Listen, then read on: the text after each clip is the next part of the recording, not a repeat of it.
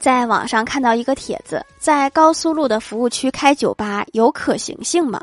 出于好奇，点进去详细了解了一下。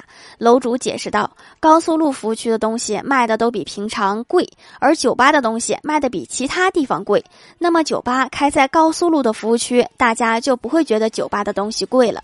人流量的问题，在高速路服务区也不用担心没有人流量，大家累了饿了都会停在服务区吃个饭什么的。而酒吧。可以让大家放松下来，消除开车的疲惫。运输的问题，由于在高速路的边上，货车运输也很方便。可以看出，这个楼主真的是很认真的在思考这个问题。